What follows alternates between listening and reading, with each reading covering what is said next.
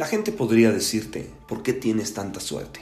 O parece que te ves más joven, o te ves más atractivo o más saludable. O hay tantas malas noticias en estos días, pero parece que a ti no te molestan.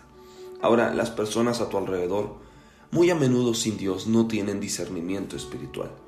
Solo son movidos por la apariencia física, comportamiento y lo que sucede alrededor. En otras palabras, si notan algo diferente acerca de ti, es porque ven la evidencia de la gloria de Dios en tu vida, en tu familia, en tu trabajo, tu salud y tus finanzas. Es posible que tus amigos y colegas te hayan dicho que te destacas del resto de los demás como si se tratara de un foco de atención.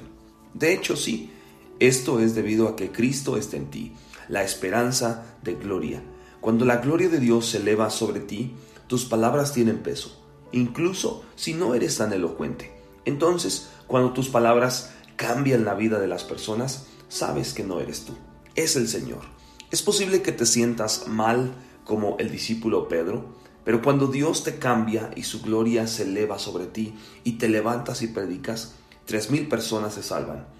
Ahora podrías ser un donadie como José, un esclavo desechado y olvidado en un calabozo. Sin embargo, el rey más grande de la tierra en ese momento buscó a José para que interpretara sus sueños. En otras palabras, Dios te dará las respuestas que el mundo no tiene. Tal vez sean tus manos. Cuando pones las manos sobre los enfermos, sanan. Tal vez sea tu habilidad para dar consejo a lo que es acertado o tu habilidad para hablar en el futuro de alguien con una palabra de conocimiento o palabra de sabiduría de parte de Dios. Los gentiles vendrían a tu luz y los reyes al resplandor de tu levantamiento.